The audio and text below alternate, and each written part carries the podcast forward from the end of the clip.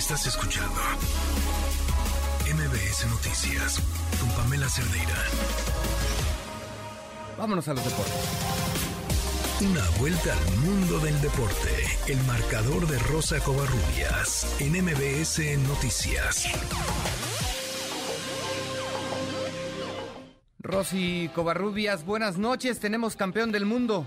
Oscar, ¿cómo estás? Buenas noches. Sí, campeón del mundo. Y la verdad es que en un partido, pocas veces se ven partidos así en mundiales y qué decirlo en finales, ¿no? Digamos que en la fase de grupos es más común o es normal ver eh, juegos de ida y vuelta, pero en una final regularmente eh, no es que digamos que se notaba una disparidad, porque no, porque hay que recordar el España-Países Bajos del 2010, eh, incluso el, en la Argentina-Alemania en, en el 86 y en el 90, ¿no? Pero pero un partido de ida y vuelta con tantos goles y que se fuera tiempo extra y que después eh, fue una locura en el tema de los penaltis, yo no recuerdo alguno, la verdad, pero la verdad es que sí fue un partido emocionante, sí fue una, eh, una final en la que Messi y Di María habían puesto al frente en el primer tiempo al equipo argentino.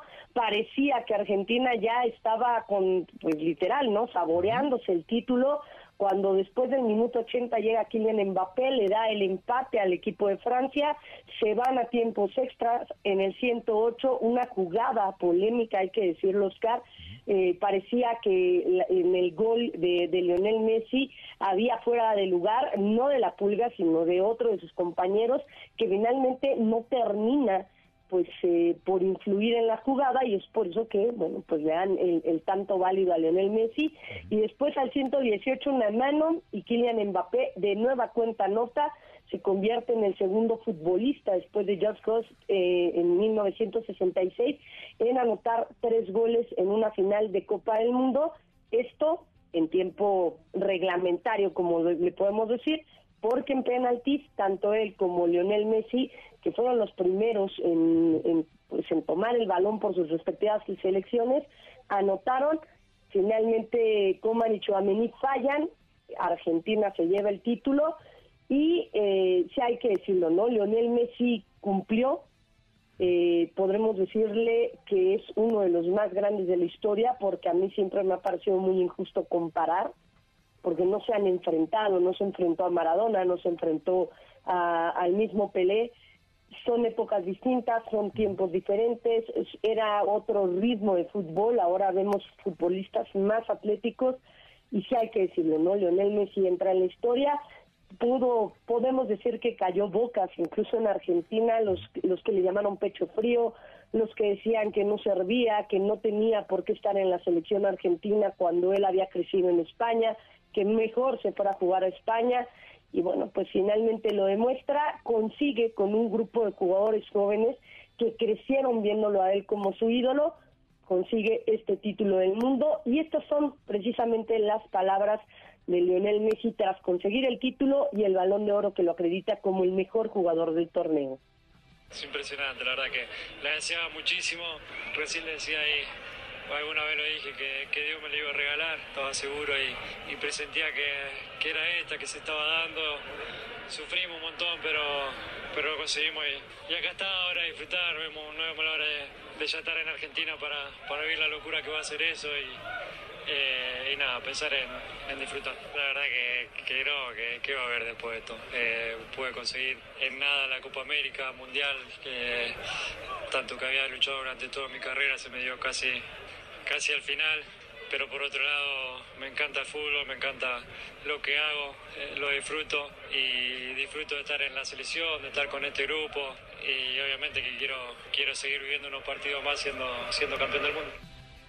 ¿Y cuál fue el secreto de este grupo? Leonel Scaloni, el técnico de Argentina, lo revela decirles eso, que, estos chicos se han brindado, brindado al máximo, que han conseguido este, este título porque han entendido lo que realmente había que hacer adentro de la cancha y, bueno, estamos contentos. Y, aunque la manera de, salir campeón a lo mejor no, o sea, no es importante, yo creo que sí, que hoy fuimos campeones, aunque sea aunque haya sido los penales, fuimos campeones merecidamente. Hemos hecho un partido completísimo y solamente en contadas ocasiones ellos nos metieron en aprieto.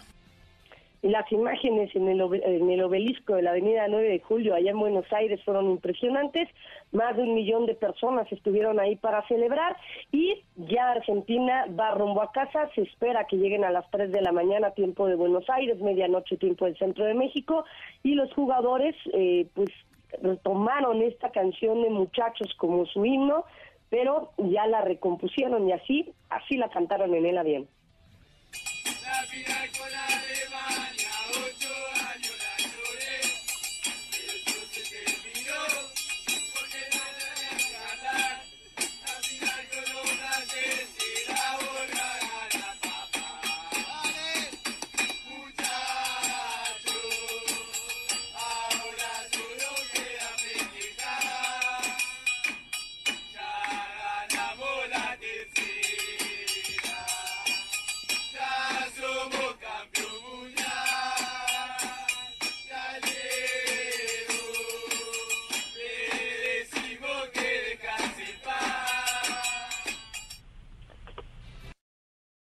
Enzo Fernández fue, como, fue galardonado como el mejor jugador joven de la competencia, Emiliano Dibu Martínez recibió el guante de oro como mejor portero. Y la bota de oro fue para Kylian Mbappé con ocho tantos, el goleador de la eh, del mundial.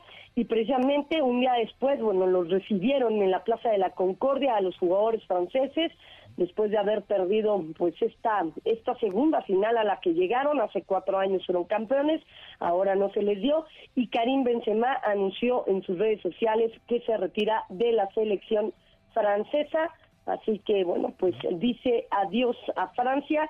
No se pudo esta esta vez por cuestiones de lesiones y bueno, pues Karim Benzema se retira. Nada más comentar, Oscar, NFL al momento, Green Bay está venciendo 10 a 3 a los cargadores de Los Ángeles y ayer Dallas cayó 40-34 ante los jaguares de Jacksonville dejando escapar una muy buena oportunidad para acercarse a Filadelfia, esto en el este de la Nacional que venció 25-20 a los Osos de Chicago. Oscar, la información deportiva.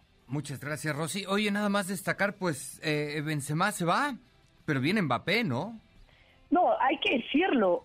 Se va Benzema y mencionar que ayer vimos historia, porque vimos a uno de los más grandes como Lionel Messi, pero Mbappé lleva 12 goles en dos mundiales, tiene dos finales disputadas, mañana cumple 24 años, tiene una carrera prominente y seguramente veremos a, a, este Mbappé dos mundiales más, le puede alcanzar para uno tercero si es que no aceleran el famoso cambio generacional como lo han hecho en otras selecciones europeas, pero la verdad es que Mbappé verlo en el terreno de juego es un lujo, Oscar. Claro. Claro, veremos qué es lo que ocurre a futuro con Kylian Mbappé y lo que ocurra, por supuesto, con Francia y ya veremos qué ocurre con nosotros en el próximo Mundial. Rosy Covarrubias, muy buenas noches, muchas gracias. Fuerte abrazo, Oscar, bonita noche. Estás escuchando MBS Noticias con Pamela Cerdeira.